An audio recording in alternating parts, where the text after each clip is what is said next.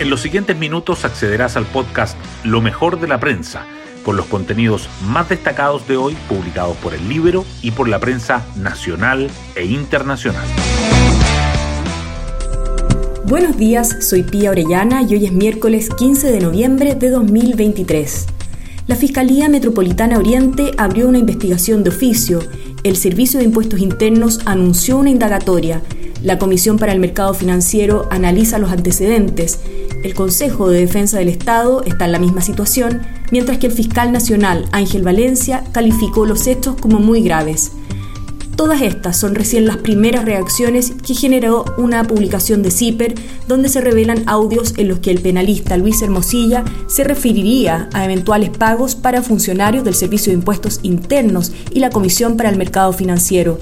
Desde el gobierno, el jefe de asesores del segundo piso, Miguel Crispi, decidió no ser representado por Hermosilla en el caso convenios. Y esto recién comienza.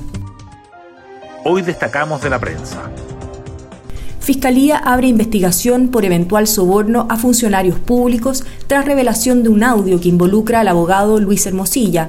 El medio CIPER difundió una supuesta conversación de Hermosilla con el empresario Daniel Sauer, socio del factoring Factop y la corredora de bolsa STF Capital, indagadas por irregularidades.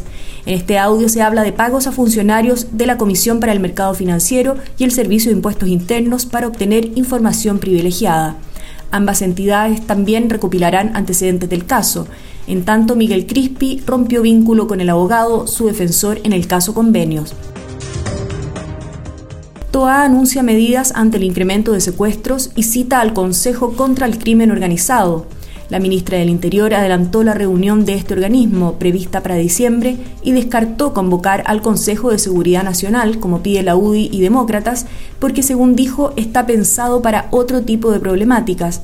Ante el alza de secuestros y homicidios, los expertos reactivaron críticas por el atraso de la Encuesta Nacional Urbana de Seguridad Ciudadana 2022, mientras la CPC expresó su preocupación. Derecha se desmarca de acusación contra el ministro Montes anunciada por diputados independientes.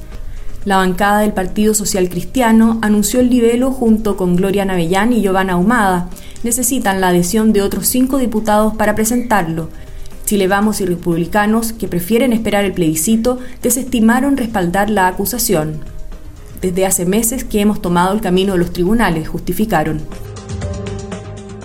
Daniel Jaue declarará como imputado en indagatoria por cohecho.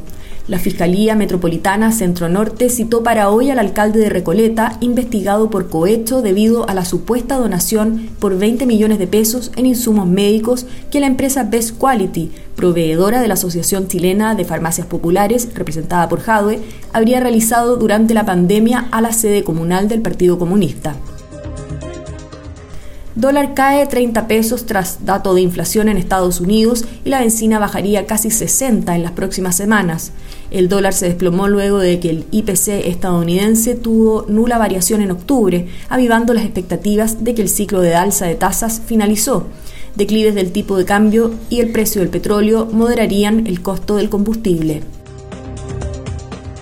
Tricel suspende un mes a Jorge Sharp en causa por notable abandono de deberes el Tribunal Calificador de Elecciones revirtió la sentencia del Tribunal Electoral Regional, que exculpó al alcalde de Valparaíso y determinó que ha faltado al deber de supervigilancia ante las irregularidades detectadas en liceos dependientes de la Corporación Municipal de Educación entre 2017 y 2019